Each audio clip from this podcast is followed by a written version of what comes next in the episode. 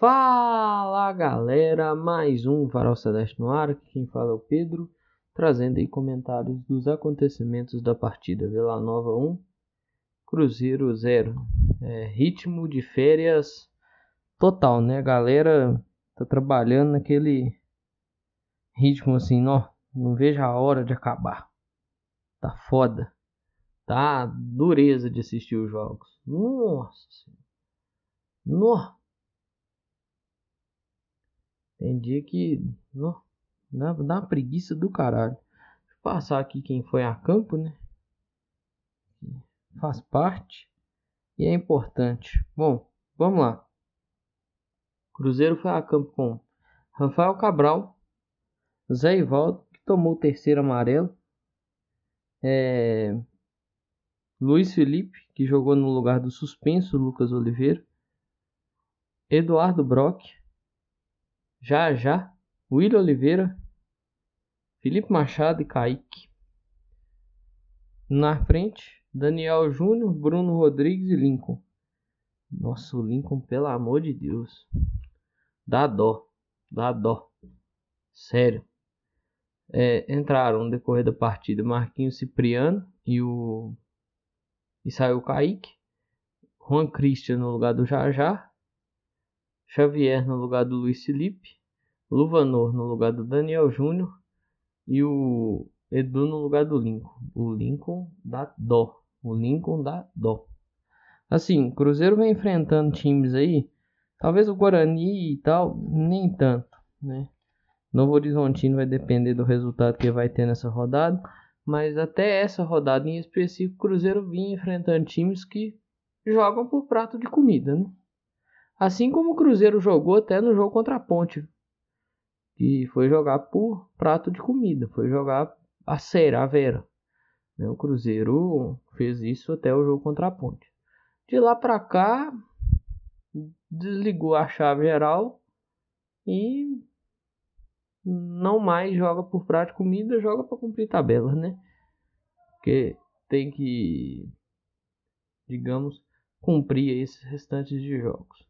Só adentro, qualquer barulho de fundo dentro é, é vizinhança, né? Aí não controla, beleza? Mas, assim, Cruzeiro, talvez, claro, vai ter gente que vai passar do ponto. Eu vou falar da, do, da crítica que eu faço. E, sim, não vou controlar a crítica que os outros fazem, não. Ou não faço. É cada um na sua. Se você quiser fazer crítica, você faça. Se não quiser, se quiser não fazer também, né? Se não quiser fazer a crítica, não precisa fazer também não. Só acho que tem que entender o ponto que está sendo criticado aí por cada um. Igual, o meu ponto de crítica, velho, pode perder, isso é normal, acontece, empatar é normal, acontece. Não pode perder do jeito que perdeu esses dois jogos, velho. O time não competiu. O time não competiu. Primeiro tempo contra o esporte foi patético.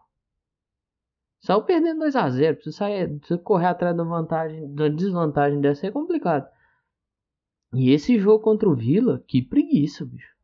Eu vou, não vou nem mentir. Eu não dormi nesse jogo. Porque eu tava fazendo outra coisa ao mesmo tempo. Eu tava terminando, tentando fazer um negócio da faculdade. Aí não tem jeito, né? Não dá pra dormir. Mas se eu não tivesse fazendo nada, certamente eu tinha dormido certamente eu nem, capaz de nem ia ter esse episódio. Eu não ia ver o jogo. O jogo, no primeiro tempo, foi horrível por parte do Cruzeiro. O Vila também fez a parte dele de. de, de, de deixar bem é, ruim, digamos assim, o jogo, né? Digamos que também não tem essa qualidade toda, né? Mas. Aí é aquela história, velho. Primeiro tempo, né? Segurou e tudo mais é, trabalhou aquela coisa do resultado, né? Uma segurada, para não vacilar e não tomar gol. Aí, segundo tempo, vem para cima. Porque precisa, precisava, era a chance deles. Igual, se eu não me engano muito, eles abriram nove pontos aí do CSA. Porque o CSA tinha perdido. Ou seja, o Vila acabou o primeiro tempo ali, o Vila sabia o resultado que precisava fazer.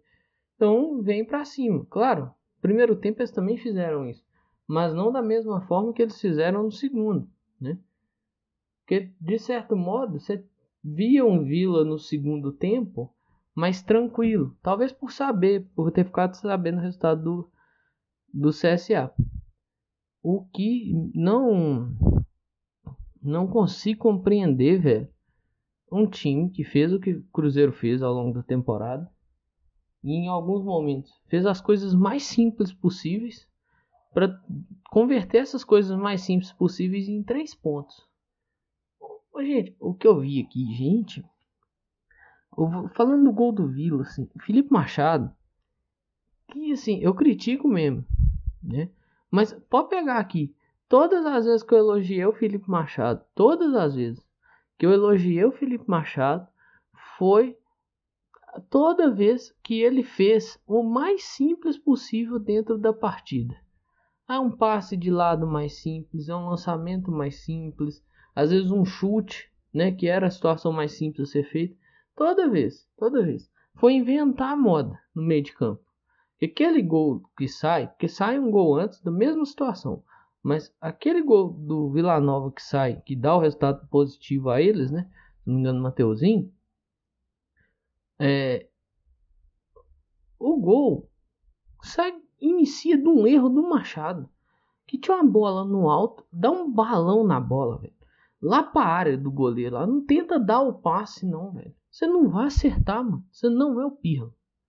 Para de achar que você é um puta de um, de um meio de campo foda, diferenciado, que carreira extremamente consolidada. Não, mano, você tá construindo sua carreira. Não faz merda, não. Faz o simples. O simples. O simples. Não precisa fazer mais nada. Se tivesse feito o simples, não tinha tomado gol. Aí eu vou pro Luiz Felipe. O Luiz Felipe, no lance do gol anulado do Cabral, ele faz a leitura certinha. Ele sai para deixar o jogador na posição de impedimento, né? E ele consegue. O Cabral fica impedido o lance é invalidado. No segundo lance era a mesma situação. Ele não sai, ele não corre para trás, ele não toma decisão nenhuma. Gente, ó, eu já falei isso, eu falei isso do Rafael Cabral uma vez. Vou falar isso do, desse menino. E eu falo isso, isso vale para qualquer jogador de futebol. Para todo mundo jogou bola, você sabe que é assim. Quando você tem determinado tipo de lance, você tem que decidir. Você tem que decidir. Se você não decide, o adversário decide para você. E às vezes a decisão que esse adversário vai tomar por você não vai te beneficiar. Esse lance dos gol, do gol, dos gols, né? O, o, o do Cabral foi anulado e o gol que valeu tinha se repetido um pouquinho antes. Bola enfiada, achou no espaço. É porque o cara adiantou a bola. Se tivesse um pouquinho de calma, ele não teria adiantado a bola. Então, assim, a questão da cobrança é pelo time não estar tá competindo. De fato, o Cruzeiro já, já subiu e já é campeão. Os, os objetivos são alcançados. Só que tem uma coisa que eu falo, e eu venho falando isso desde o pós-jogo contra o esporte. Quem vende discurso são eles. Eu não vendi nada para ninguém. Eu só comprei que nós vamos continuar jogando, que nós vamos continuar competindo, nós queremos os recordes, que não sei o que, aquela dainha toda, aquela dainha toda, né, de que quer recorde, quer isso, quer aquilo, não tá rolando, não tá competindo da forma que deveria estar tá competindo, né? As coisas não estão andando. E isso aí gera insatisfação. É normal gerar insatisfação. Aí o cara vai lá e cobra, né? Então acho que tem que, que pensar nisso. É, fica difícil, né? Assim, é, é compreensível após o título e tudo mais. Eu vi até o Guilherme Macedo do GE, né, setorista do Cruzeiro, fazendo um levantamento dos jogos do Cruzeiro após títulos nacionais. O Cruzeiro não teve tão um desempenho tão bom assim. É, beleza, eu entendo, mas Perder, volto a repetir, perder é normal, perder faz parte, não tem como, você vai perder, isso não tem jeito. O problema está na forma que perde. Aí para mim que tá o problema. É um primeiro tempo patético contra o esporte. É um jogo inteiro irreconhecível contra o Vila. A forma com que perde é que é o problema. O Cruzeiro tá. Ó, pra você ver como é que muda a leitura. Isso eu já tinha falado algumas outras vezes. Né? Cruzeiro ficou uma longa sequência sem perder, se eu não me engano, é, acho que 13 ou 14 jogos sem perder até o jogo contra o esporte.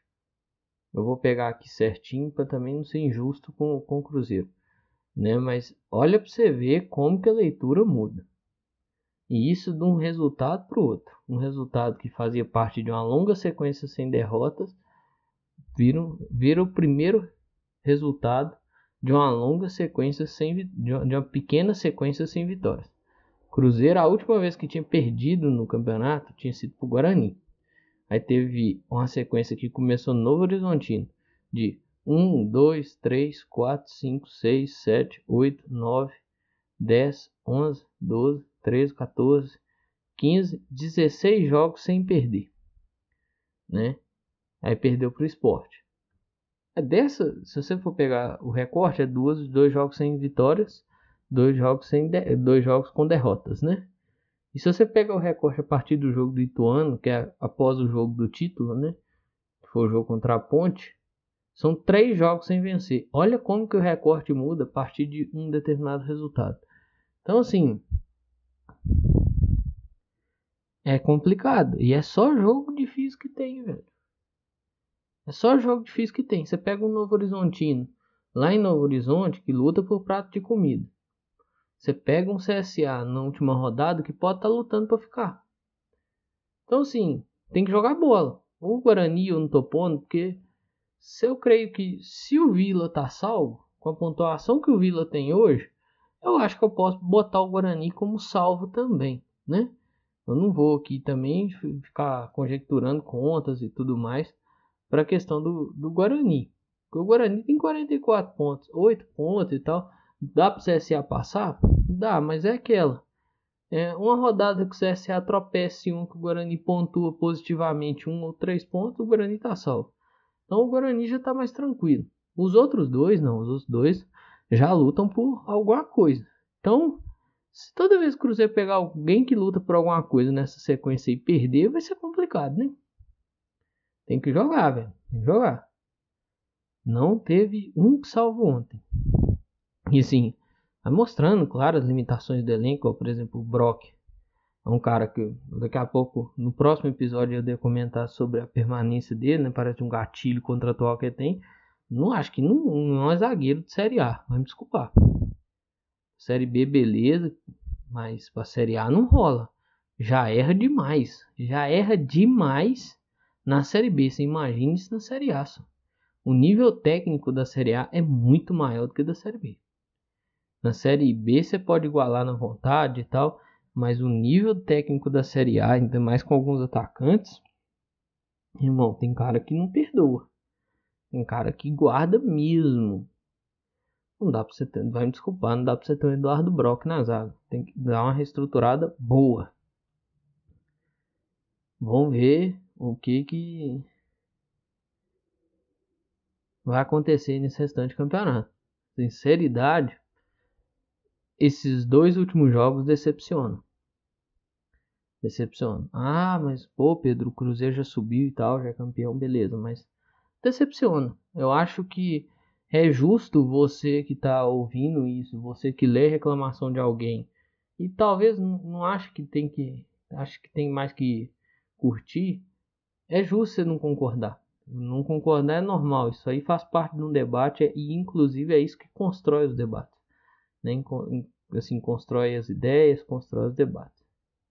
Eu acho, acho que cabe a nós entender quem está fazendo essas pontuações. Porque não tá legal. Não tá legal. Tá distante daquilo que nós nos habituamos a acompanhar aí nessa, ao longo desse ano. Primeira vez, inclusive, que o Cruzeiro per, perde duas partidas seguidas na Série B e depois de muito, depois de três meses, o Cruzeiro volta a perder duas partidas seguidas no ano. Então tá na hora de talvez abrir o olho. Beleza? Mas tudo que eu tinha para comentar sobre esse jogo, eu comentei. Um grande abraço a todos e todos. Eu espero que vocês fiquem bem. Se cuidem, cuidem de vocês e cuidem dos seus próximos. Valeu! Falou!